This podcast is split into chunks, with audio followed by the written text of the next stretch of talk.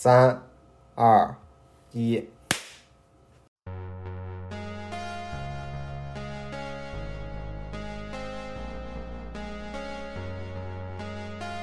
跟听众稍微说一下，就是今天我们来介绍 YouTuber。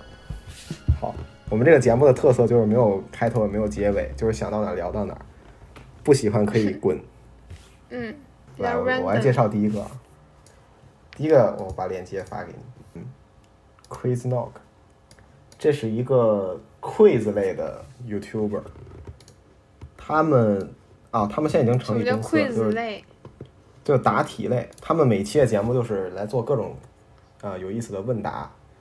就因为之前看过日本有一个节目叫那个东大王，就是找一些东京大学的大学生去参加一个电视的 quiz 呃比赛吧，相当于一个综艺节目。然后这个里面有一个很牛逼的人叫伊泽拓司，他就是这个 QuizKnock 株式会社的 CEO。就他们他们这个公众号不是他们这个 YouTube 已经成立公司了，然后这个人就挺厉害的，嗯，不过我看这个 YouTube 就基本上就是看就学学日语，然后还有就是我觉得他很 geek，就很符合我那种趣味。他们他们会做一些很奇怪的，就很有意思的那种猜谜嗯、呃游戏吧，就是他们每期都有不同的规则。然后之前有一期就是他们做一个啊、就是那种叫什么自由自由嗯研究，就是让他给他们一周的时间，让他们找到生活中最大的数数字。嗯，来，就是如果你给你一周的时间，让你找一个就是生活中你看到最大的数字，你会找什么？生活中看到最大的数字，对他们给他一周的时街间上看到那些一周的时间让让他把这个最大的数字给就是给 presentation 出来。就必须是在生活中展现的。对，哎，你说无穷大是数字吗？就那个符号无穷的 infinite 的那个。就是还是要有一个具体的数字，就要不然没法比较了。那我是要上街上去找那种广告牌吗？还是那我先跟你说一下他们吧，就是他们他们那个他们最后一个一名的那个选手，他找的是一个游戏的得分，就是他去玩了一款游戏，然后这个游戏得分，他把这个得分给拍下来，然后说这是他一周内见到的最大数字，好像是有几亿吧，这样。但是这个只得了最后一名，对，哦就是类似这样的。这个人只得了最后一名。哦，嗯，现在有什么想法吗？就这个节目，他们都是就这个 YouTube，它这个 YouTube 频道就是，他会他会做这种很让你思考、这种脑洞大开的东西。比如说我现在看到了这个 QuizKnock，它有一百四十四万订阅者。嗯，那就很少。然后就是里面第二名，第二名的那个，他找出来的最大数字是，他他拿了一个地球仪，他把地球仪就是北极和南极的那个那个上面的两个固定的那个旋钮给它拧下来，放到手里，嗯，啊、你看我他手里就是这个东西叫两极，对吧？嗯，然后极是一个单位，极是一个数字单位，极极是十的四十八次方，是吗？对，极是一个数字单位。然后，然后他说这是他在生活中找到的这一周内找到最大的数字，两极。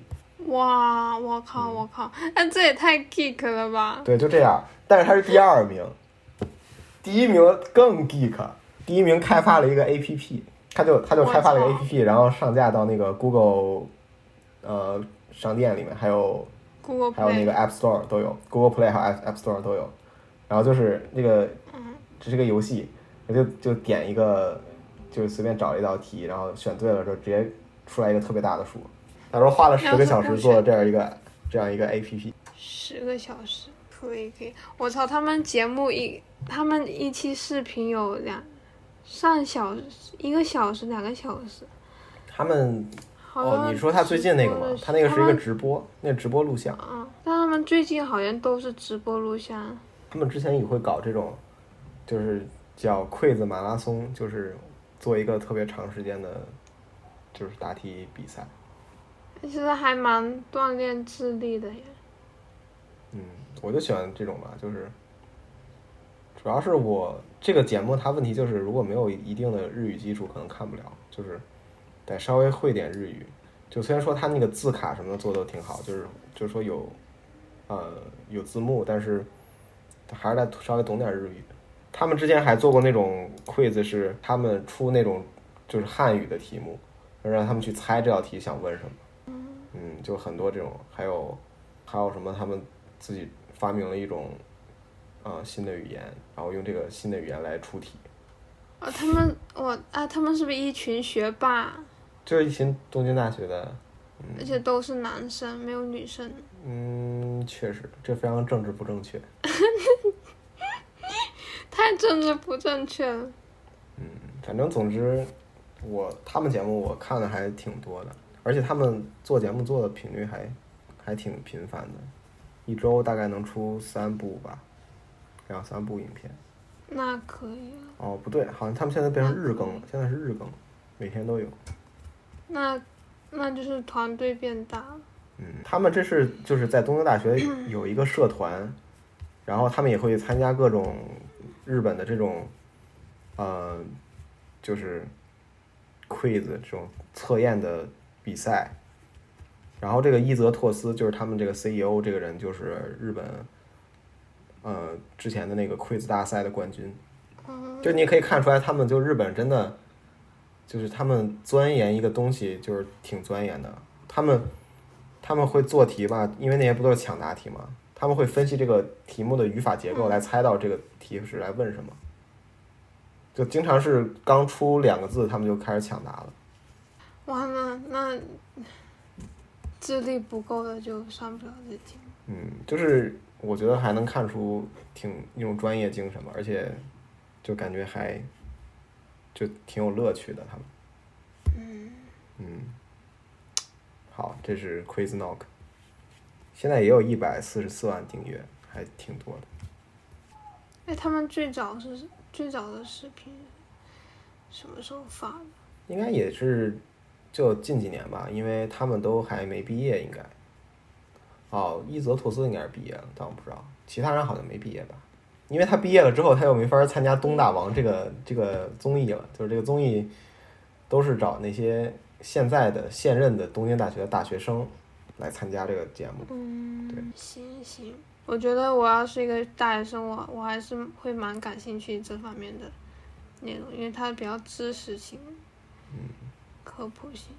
他们好像上过那个之前上过，嗯，《最强大脑日本的最强大脑》，》，上过中国的《最强大脑是不是得请翻译就翻译呗。就那样的话，就可能用不了他们那些就是 technical 的那些那些技巧了。你最近你最近有在看他们视频吗？嗯，看挺多的。他们我我记得还有就是他们不是去中国嘛，然后他们发现，他们发现那个中国的路牌子上会有一个三角形，里面写一个慢，但是在日语里边慢是嗯那个慢并不是 slow 的意思，慢是骄傲的意思。嗯，嗯，所以所以他们会觉得在三角形里面写一个慢这个事情特别奇怪。原来那个汉字在日日文的意思中中文意思不一样。嗯，好，该你了。行，我我想，我觉得我现在要介绍这个，其实应该大家都会有所了解，会会有所耳闻吧，就是 Casey Neistat，Casey Neistat，我不知道我发发音对不对啊，就是他其实国内的话就是说什么 vlog 教父什么的，嗯。他好像最早是因为拍下那个九幺幺事件，然后火起来，然后又拍了一期就是吐槽苹果的视频，然后，然后他其实之前的影片，他拍的生活中的那种吐槽类的视频挺多的，就是有一期是吐槽那个，好像是自行车车道吧，然后有那个那个路障，然后特别容易发生事故，然后把它拍影片，然后上传上去，然后后来就是政府就就是修改了那个路障什么的，就是我觉得还就是对社会的贡献还是有一点的，就他其实也并不是。呃，都是那种说教类的视频，或者是好人为师的态度。就 我觉得他之所以好人为师，就是他是在说教政府，但是我觉得他这个态度是，我觉得是对社会有贡献的。我就不喜欢看这种正就并不是他以前是记者吗？就并他不是，他其实。他学历好像还蛮低的，就好像没上过大学什么样，然后，然后好像之前，之前，呃，他女朋友好像怀了，生了一个儿子私生子，但是还没结婚。然后他现在，他现在的那个老婆，好像是第二任还是什么的，就是，就是他跟他老婆也有做做播客节目。嗯，对啊，他现在为什么更新的速度感觉很慢的样子？对他现在可能没有太大的精力去做这个了吧？为啥？对，他说他他说他现在更他现在想把更多的精力放在家庭上，因为他现在也有也有也有个女儿，就是之前做影片也好，做创作也好。或者经营他的公司，他之前有开了一家，就是和和三星合作的一个公司，我也不知道，我也不太了解，就是就是对家人的忽视还蛮大的，所以他现在就想要把更多精力 focus 在家庭这方面，因为他其实他其实他那个业内的成就也好，就是其实还蛮大的，对。嗯，其实我一我之前看影片，或者是我不我或者我没有看他影片，我看 B 站上的其他的 UP 主的影片，就他们有到纽约的那个三六八，就他之前创造的那工作室，就是都会去那边打卡，说哦，这是三六八，这是那 Kiss Nesta 他创造的工作室，就他那工作室就是鼓励大家去创作吧，去他的工作室好像就是。更多的是就是邀请那些 YouTube，就是比较年轻的欧美的 YouTube，就跟他一起拍视频，然后或者做一些访谈，就访谈他们是怎么，呃，怎么去创作，怎么去一一个契机去，就是帮他们引流这个意思，或者就是更鼓励欧美那边的人去做这件事情。所以我觉得欧美有这么多的 vlog，其实他还是有很多的功劳，包括国内也是。国内的 vlog 我感觉，就是我不知道，就是他们可能有一些优越感，就是可，就是我看了他们的片子，就是就是很有，也很有那种好人为师的感觉。哎，我怎么教你去做 vlog？我怎么去定义 vlog？我觉得还是不太接地气，被他影响太大了，我觉得有点不太好。我就喜欢那种没什么主题的 vlog，我就喜欢那种没什么主题，但是就是能散发出个人气质的那种那种东西。对对。而且这种就我觉得他做的有点过于精良了，你知道吗？就是一个过于精良的东西，它就没有那么多的网感。就我发现，以前做的视频做的特好的人，嗯，现在他们出的视频，我其实点进去的欲望反而没有以前高，就是可能就味变了吧，就是挺多那种火了之后，他们转型也好，或者是他们的 focus 不在这上面也好，或者是他们的素材什么都用完了，就是。我其实还是更愿意去看他们以前的视频，对，有可能更朴素或者是更那个。我觉得还是就是小圈子，就是不要粉丝太多的时候可能会比较好。对对。就是没有那么多，尤尤其是美国这个政治正确的风气，导致很多公众人物没法做很就是更大胆的那那种视频吧。好，那我介绍下一个啊，Nice Core 好和弦。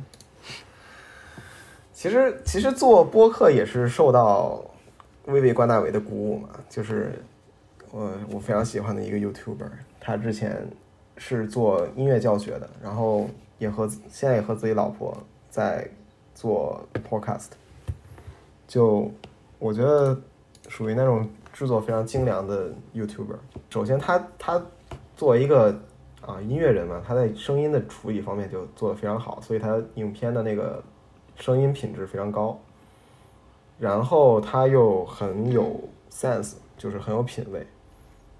他会用那种非常现代而且就是不多余的那种动画来做转场，还有字幕啊，还有节目的编排上面，就是能治治愈我的强迫症。尤其是他可以就是在影片中显示那些非常完全看不到任何错误、排列的很整齐的五线谱，包括各种五线谱上的动画，就这些东西都非常吸引我，就是让我觉得非常有专业精神。我觉得我看的东西都是那种比较偏小众的，但是就是我比较推崇这种在专业领域钻得很深，然后呃，在这个审美方面跟我有相同呃相同偏好的这种这种作者。嗯，哎，这好日本。好日本，为什么呢？因为是台湾人嘛。我们要不要确立这个节目的政治，就是政治倾向呢？因为我一会儿还要介绍那个，就是更更那个政治性的这种节目，这个 YouTuber，我觉得非常难以避免的去，可能会被中国大陆封杀的内容。没事没事，我觉得被封杀了，可能还会更引起一些人的好奇，然后会被点进来看。嗯，因为我毕竟还是看台湾 YouTuber 看的比较多。对。嗯。我不要在节目中过分的宣传我自己的政治理念，防止可能导致的人身危险。被 ban 掉。就防止他们来。那啥，我就不好了。不至于，不至于。播客的环境，我觉得还是蛮安全的。嗯，对啊，所以那个转麦也说，就是要做播客来防止 YouTube 的那些黄标事件，就是感觉播客更自由一点。但是我其实是不怎么懂音乐，就是我看它完全不是因为我想学音乐知识，我只是觉得。它的内容很舒服，我我很看重一个东西，它的氛围以及，就因为看它嗯影片挺多的，就是感觉跟他还挺熟悉的，还会有直播互动什么的，而且他会有时候会介绍一些电脑软体，还有嗯游戏直播，甚至还有现在已经开始他的 podcast 有这种情感类的，跟他老婆做这些情感类的节目。就很喜欢，就他影片是不是没有很长？就其实节奏还是蛮蛮快的，然后蛮舒服。就很符合网络互联网传播的规律吧。但是其实他是很专业的音乐人。他他的那个，我操，我打不开我那个 four o four 了，four 四零四，我操，打不开，到期了，到期了。啥呀？YouTube 打不开，你怎么骂人呢？打不开，你怎么在节目中骂人呢？我没有骂人啊，我怎么骂人了？你刚说我操，不骂人，这拜拜托拜托，这个是个语气词好吗？这表示惊叹的意思。这是要要消音的语气词。没有啊。要啊。哎，没有呀，我今天听那个别的电波，他们也有这种。因为别的电波是肮脏的。播客节目，他们只收获了他们的评价非常口碑很差。你看他们在 Podcast 上面的评论，就是说什么脏话很多的节目。好看，但我觉得很搞笑，就还蛮轻松的，听的听起来。嗯，但我要树立一个更为高级的听感。哎，屁嘞！所以好和弦的视频你每期都看了？每期都看啊，因为我并不在意他讲什么，所以他讲什么我都看。这好像一个迷弟啊，追星。就我就觉得他太短了，所以我更喜欢看他直播。他直播就可以就不听他讲什么，就我觉得他说话声音蛮好听的。然后因为他，我觉得他说话声音有点像，有点像 ASMR 的感觉。主要他那些。录音设备都很昂贵。然后他做直播就，那是我看过就是直播画面最就是做做这个直播上面的这些嗯设计啊，就最最舒服的。就就比如说它有两个窗口，之间这两个窗口怎么排列，以及就是它上面还有一一个自己的那个 MIDI 键盘的那个组，如何显示这个 MIDI 键盘在屏幕上，就是然后它在演奏这个键盘的时候，屏幕会相应的随之发生变化。就他甚至还自己写了一个，他甚至自己写了一个软体来，就是在屏幕上显示自己正弹奏哪个音符这样的一个软体，就能实时的输出在他直播的屏幕上。就这种精神还会编程对，这种精神挺值得敬佩的。可以，可以，可以。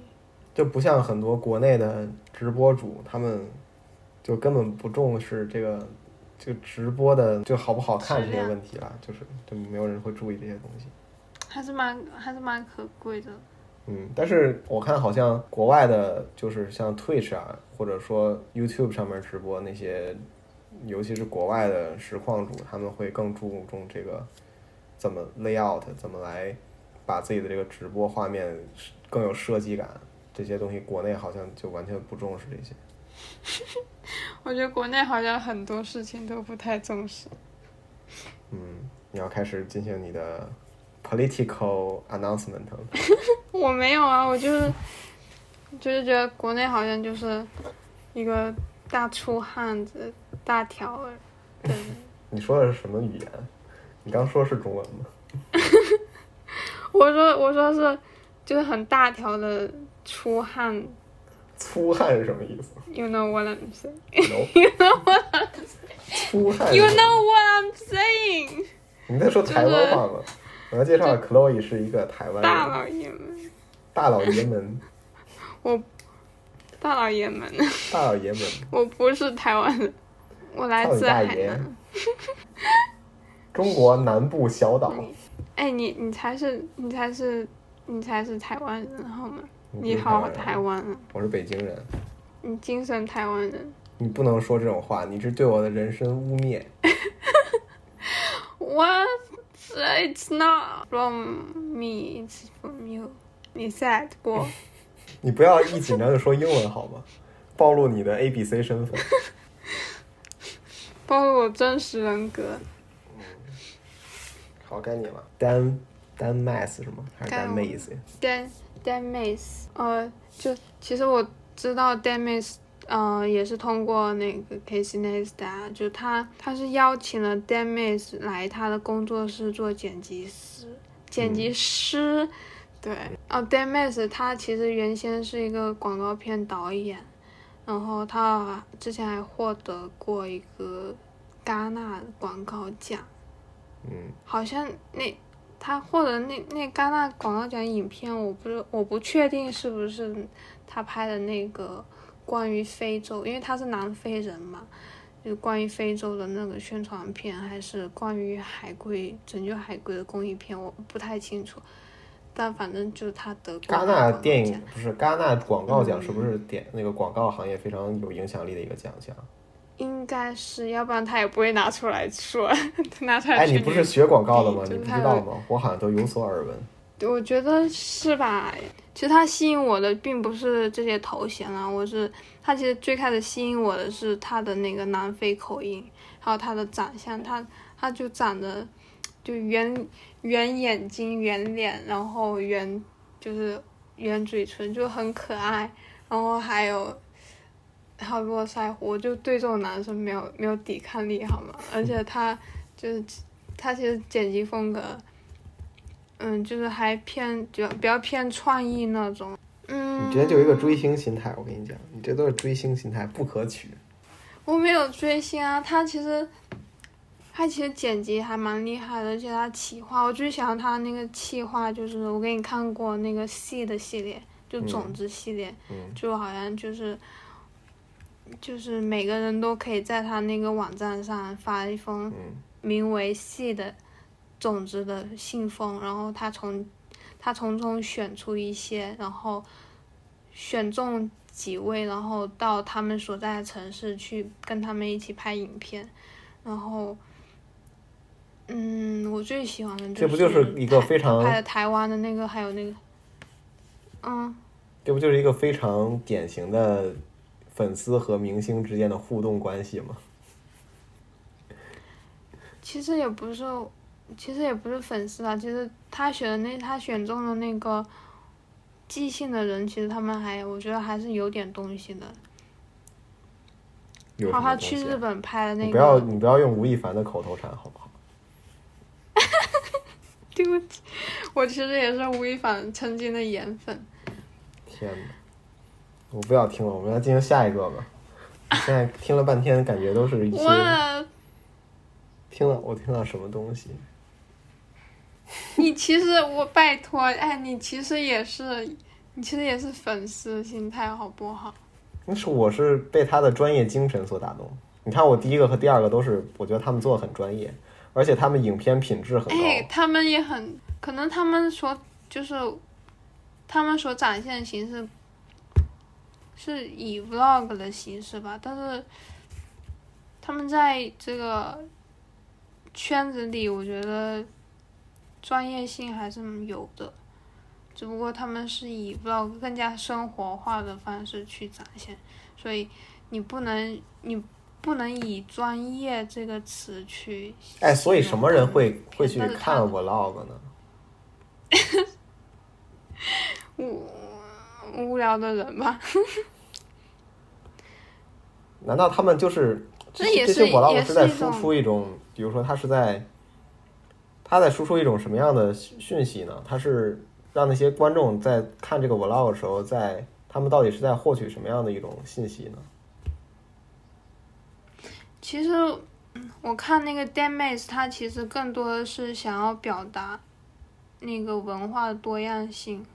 你看他去台湾、去日本，他其实拍的也挺中立，但是他其实也是作为那个文化的传播者吧。包括他为非洲，就是他是他是南非人嘛，他为非洲做的那个宣传片，其实还是蛮有当地的特色的。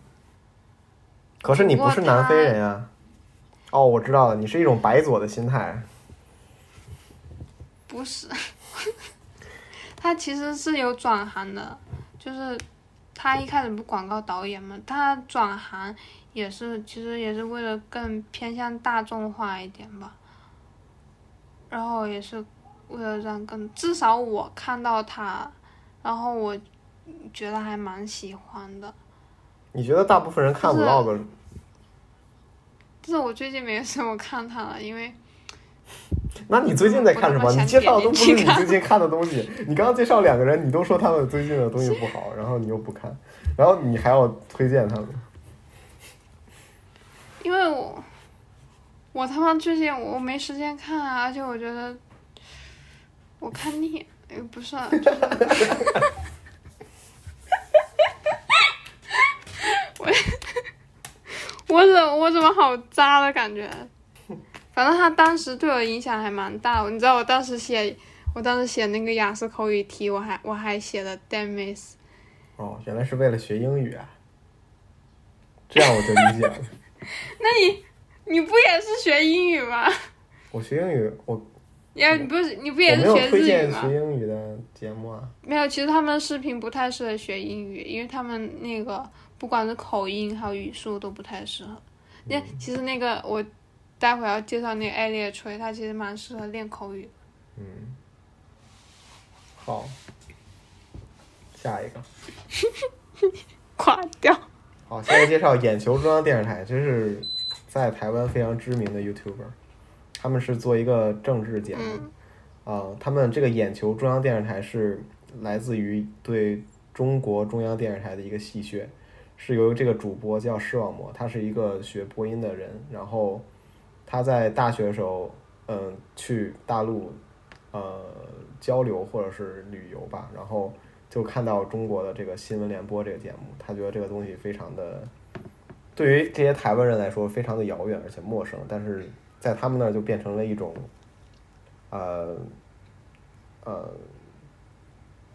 就是恶趣味啊，就是他们觉得这个东西很有意思，然后他们就模仿，有有一定口吻上是模仿这个新闻联播的口吻，然后另外是模仿，比方说台湾就是戒严时期的这些这些，呃，政治上的宣传，所以他们号称自己是台湾，呃，不是台湾，是他们号称自己是中华民国官媒，就因为在他们的嗯。政治，嗯，就是政治观念上来来说，他们认为中华民国是，呃，唯一的正统中国，然后是，呃，包括那个就是大陆，还有外蒙古以及台湾，这这个地方叫中华民国，这是这是台湾在八十年代以前的这种政治宣传上所使用的概念，然后他们就继续沿用这种概念，然后号称自己是唯一官媒，然后采用新闻联播的口吻来进行一些非常喜剧化的这样的新闻播报，我觉得非常有创意。但实际上他们是非常就就更嗯泛绿的，就是很其实他们都是反讽啊，就是觉得这些东西很很有意思的一种反讽。其实他们也没有很就是很想要去改变下的政治形势，是吧？参与就是一种改变。我觉得他们去做这种做一个 YouTube 频道，就本来就是一种政治参与了。他们是用另外的方式他。们一般都会，他们一般都会报道什么内容来着？就是时事啊，但是他们会比会如说，嗯，比方说，嗯，就是比如说现在最近那个，呃，台湾护照把中华民国的英文给去掉了，然后把台湾两个字给嗯加大，着重表示。然后这个事情，他们就觉得嗯在在中华民国正统官媒的立场下，他们认为这是一种丧国辱权。对，就是他们会，因为其实他们是非常觉得这个事情是可以理解的，因为其实这个东西在台湾年轻人中，他们却更多的去呼唤一种就是所谓的台湾认同。他们觉得就就其实台湾年轻人会更 prefer 就是台湾而不是中华民国这个名名称，但是就是眼球中央电视台就是一个反讽，他会刻意的赞颂那些所谓的维护国家统一的这些呃政治人物，然后去刻意的去批评这些所谓的分裂国家领土的这些呃政治新闻，来达到一种反讽的效果。哎，他们这他们这视频在国内网站就没有人搬运，没有人敢搬运。不是没有人敢搬运，是搬运之后也无法通过审核呀。好吧，好吧，嗯，好，下一个吧。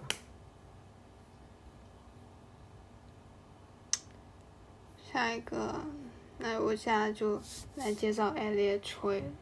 嗯就我其实知道，我其实知道他也是因为有 B 站有人搬运他的视频。是怎么说呢？他吸引我其实也是因为他的气质啊，就是我觉得他很阳光。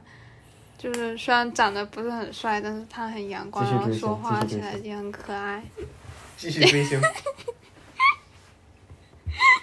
然后就是，嗯，其实他的那个，他其实背景也蛮好的，就是学，反正就学霸，然后我发现了，你就是在追星而已，你都是评价人家个人，而不是这个频道在做什么。你都是评价人家个人，这东西就是不可取，不可取，他。他其实没有，他其实他的视频，他他其实视频剪辑风格还是蛮，就比较，怎么说比较真实，就比较接近于现实生活中，而且也没有在，也没有想要去传达一些什么观念，或者是去强加于别人什么观念的。就是他其实视频看起来其实还蛮舒服的，就是适合练口语，也可能是他所在的就他的环他的家庭条件比较好吧，不像不像 Casey Neistat 这种，他们其实是中产阶级以下的。对因为他一个有名的，因为他他其，对对对对，成为一个就 K 现在他成为一个有名了之后，他就想教别人怎么，就是通过自己努力去实现成功啊这种，所以可能比较有点成功学的那种感觉。但是这个 a l i a a l i a Tree 它其实更适合正在校园生活，就即将进入大学生活中的人。就它其实的，它频道主要还是围绕校园类展现的，对。嗯，还有一些还有比较也是比较对科技开箱，还有它的游戏啊什么，我觉得还是比较适合男生去看，但女生嗯可能像我就就比较关注它你自己看你自己推荐的光你都你都不看，你自己推荐，然后你自己都我不看看，主要是我现在工作了，没太多时间去看。那我之前现在还是就是每一期都看，基本上每一期都看。之前去，他之前去西班西班牙巴塞罗那去交换的时候，我觉得那几期视频做的还是蛮适合男生女生都比较适合看，因为他到了，他作为美国人，他到了一个新的地方去。就展开始一个新的生活，就是和可能和原先的之前的视频联系不多，所以还是蛮适合没有之前没有看过他的视频的人去看，因为我也是那几期视频入了坑，但他之前他好像发了第一期视频就已经火了，就是讲他在校园生活中的那个 routine 啊什么什么的，反正就。火起来，他还上过那个美国脱口秀，一个脱口秀节目，还蛮火的。嗯，对，我觉得如果想要关注校园类生活，美国校园类生活，可以去看他的视频。Elliot 好的 Tree，Elliot Tree，他好可爱的男生，好可爱啊，好可爱。韩韩裔，美妈妈粉，籍韩裔。你是妈妈粉吗？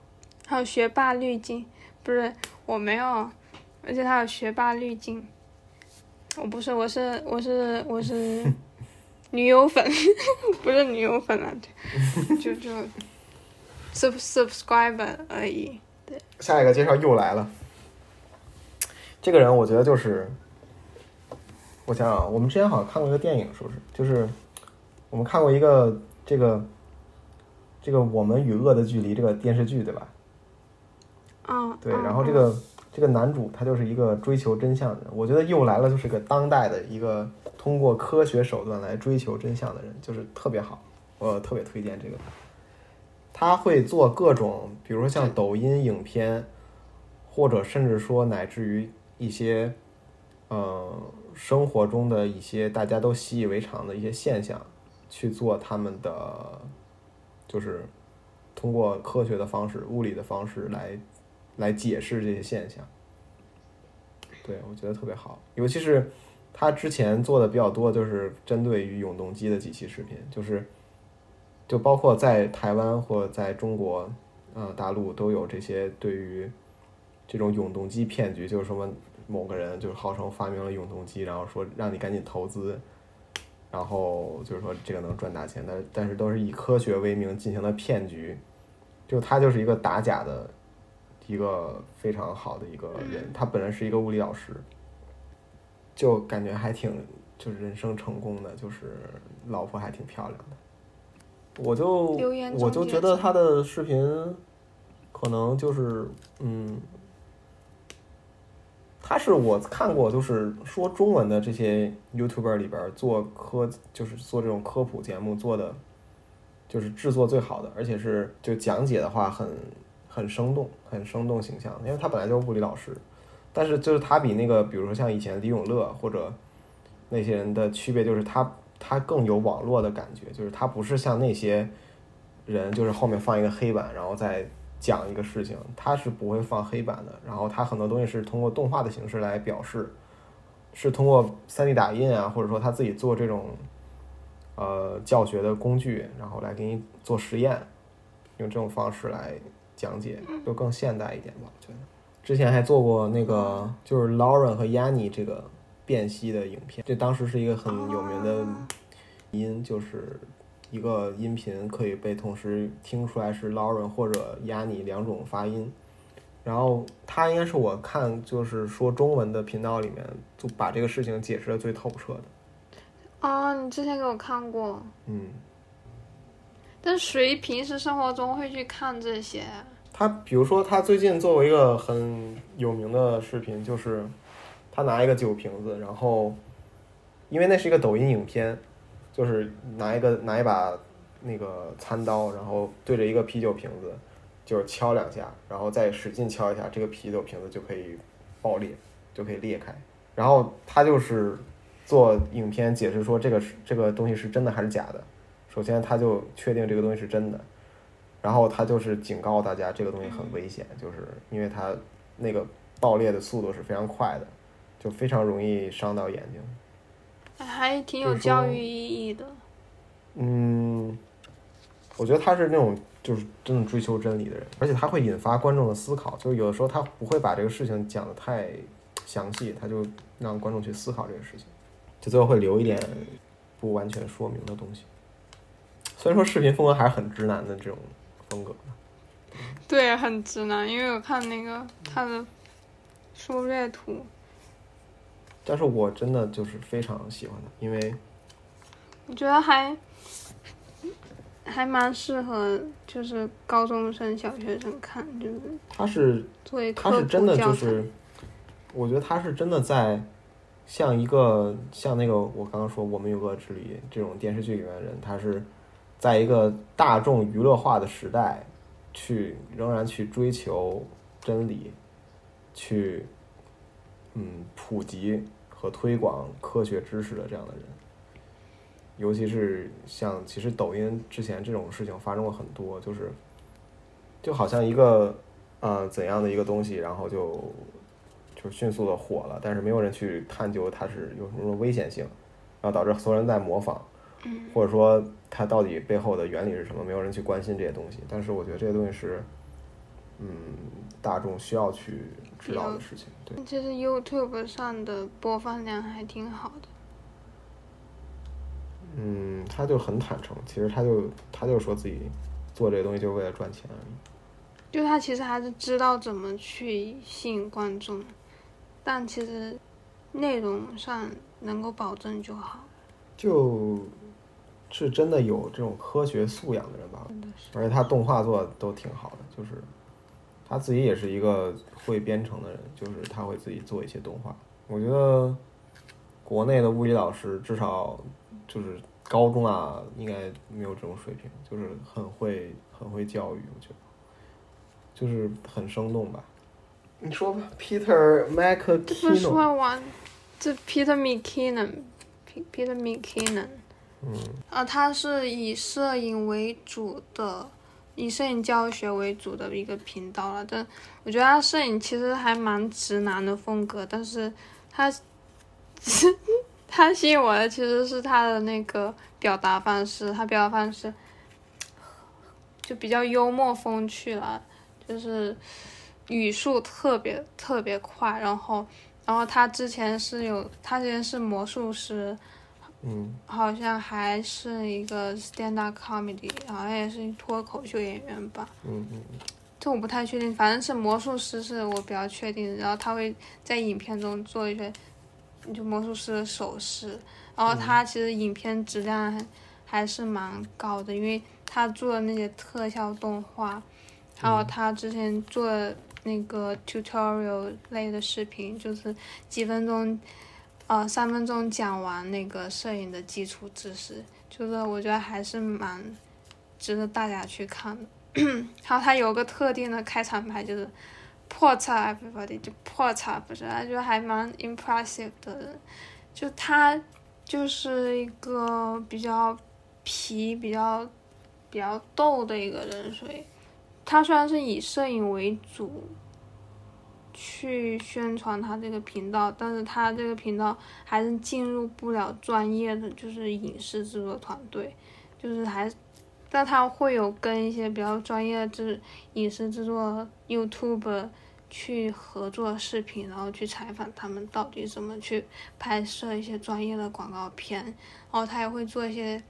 嗯，视觉类广告片的一些 reaction，还有去解析，就是看他们那个广告片怎么制作出来的，然后去，嗯，去他们的后台采呃采访类，或者是去探究他们用哪些机器，他们怎么输出这样的，一就是视觉类的比较高质量的广告片。他虽然没有那样的技术，但是他会去。嗯，把这些把这些工作流程带到大众视野里面，所以我觉得他，嗯，这也是可能他的那个粉丝增长比较快的一个点吧，就是亲和力比较高，还有他比较高效率的去向观众去传达他所要传达的东西，对，tutorial 也好，还有他去。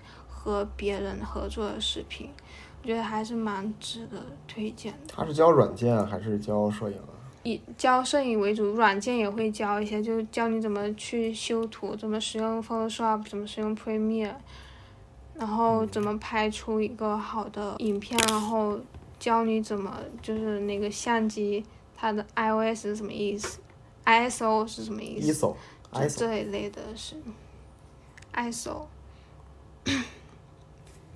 就很直男，很直男，就是我可能我不会，就我可能不会去使用到他所教学的方法，但我还是依然会去看他的视频，就是因为他就像你说的那个好和弦，你不太懂音乐理知识，但是你还会愿意去看他，就他的视频也对我来说也是，就是很舒服了，就是画面也好，还有他本人的那个表达方式也好，而且他长得也好看。OK，嗯，我觉得我们介绍的频道是属于两个方向，就是你是从这个人出发，你你一般都是说这个人先去了解这个人怎么着，然后我我是我一般都是就是他某一期节目让我感觉到他的某种魅力，但是你不会被他们人格魅力吸引吗？就是我会。我会忽视掉他们很多的东西，就是不会追求那种很很水桶化的那种东西。我会追求这个一个一个东西要有特色。就比比如说我之前介绍这四个节目，他们都不太能在主流媒体上看到。就是我为什么看 YouTube 就这个原因，是我想看到那些主流媒体上没有的东西。你指的主流媒体是电视，比如说电视上不不可能播放一个一堆人。在做一个 quiz 这样的主题的这样一个非常细分的主题的一个只做 quiz 的一个节目，它是电视不会有的。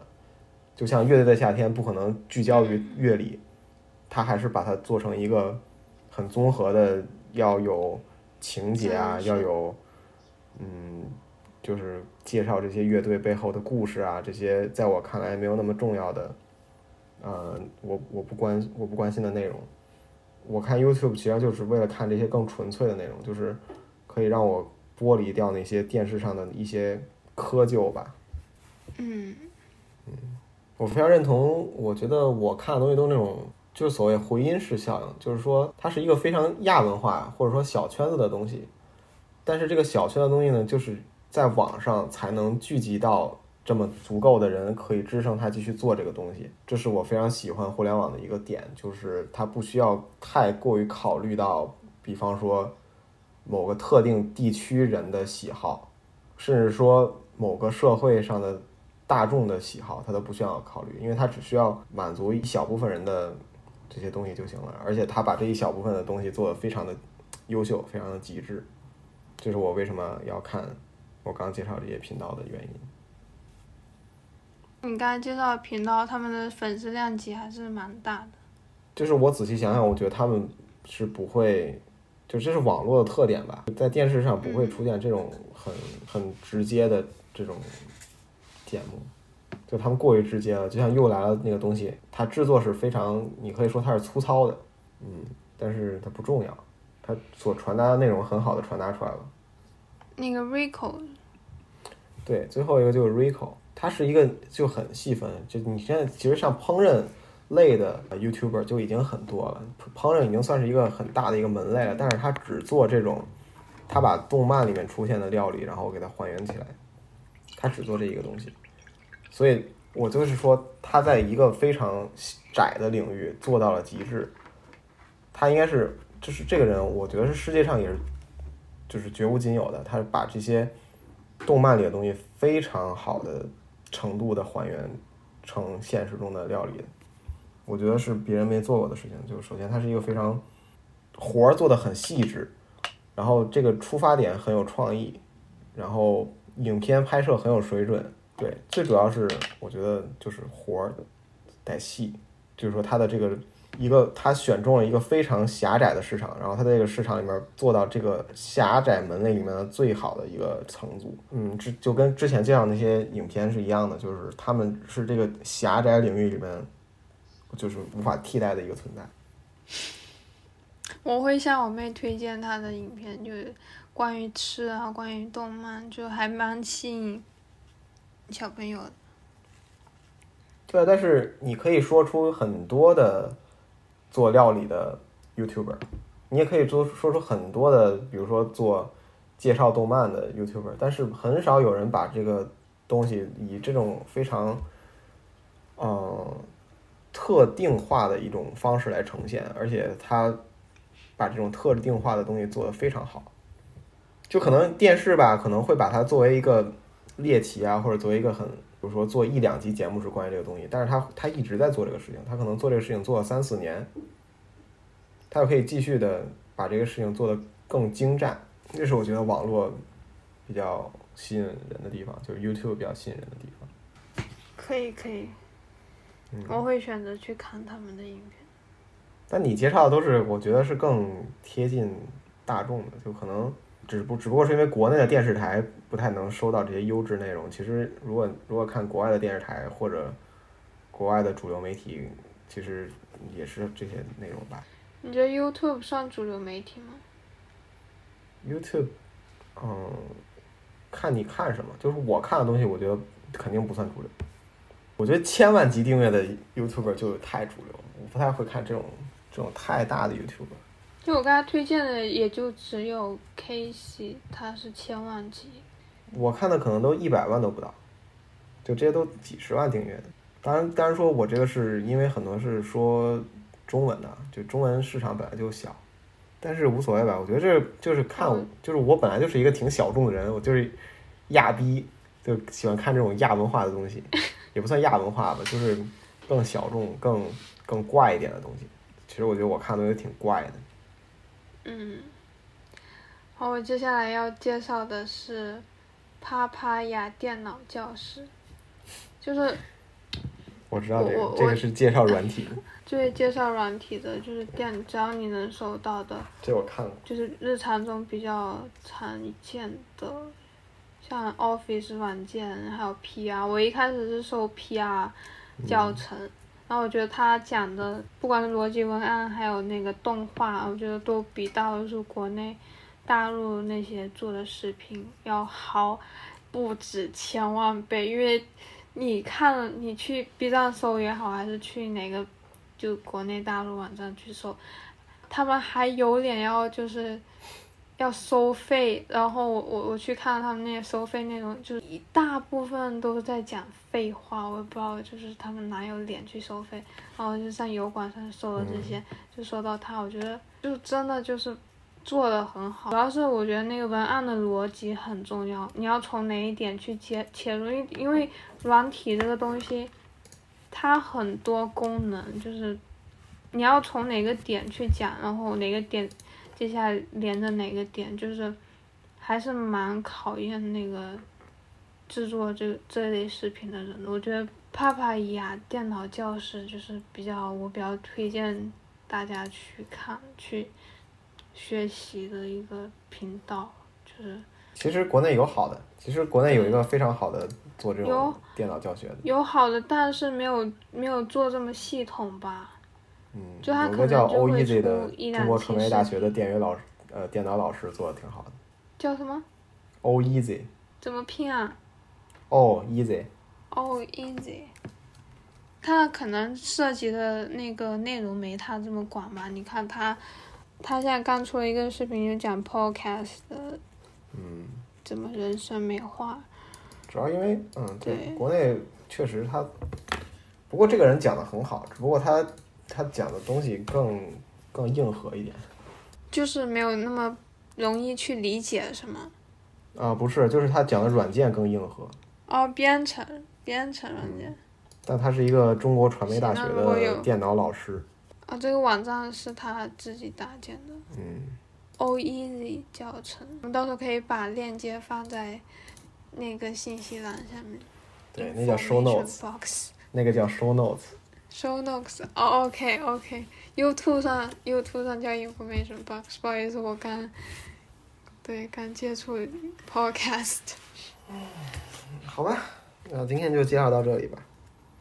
我觉得我们下期可以做那个音乐的，因为我觉得其实这个介绍 YouTuber 还是掺杂了太多那种主观的，或者说想要去推荐一个东西，本来就是很本来就是主观的，不是就不是主观吧，就是去推荐一个东西，就让我觉得很很不好意思，因为因为这个东西其实嗯，每个人有自己的品味。比较 personal 对。就是做音乐欣赏的话吧，就是我们可以说感悟，但是我们在介绍 YouTube 的时候，我觉得说了太多那种头衔啊，说了太多那种对对啊、对，它的客观的这些东西，就是不主观，太客观了。其实要向别人安利一件东西还蛮难的。我们下期我们下期可以做那个互相听对方的音乐，然后做音乐欣赏，OK，因为我们每个人是站在自己的角度来做这些东西，就是你很难让对方去感同身受。但是我觉得那那与其追求这种它的意义，我们不如去追求它的呃趣味，就是我们去做一些很有趣味的事情，这样可能比较好。做一些没有意义的事情不是更好？嗯，无所谓，反正这是 Sunday 的第一期节目，我是 Mega Kusa。这个节目呢，我是 Chloe。也不知道能不能发出来，也不知道下一期是什么时候录制。先看看如果你们能听到这里还没有走的话，我觉得你们都是非常牛逼的人，真爱。对可能都是我的粉丝吧，哦行，那可能是 Chloe 的粉丝。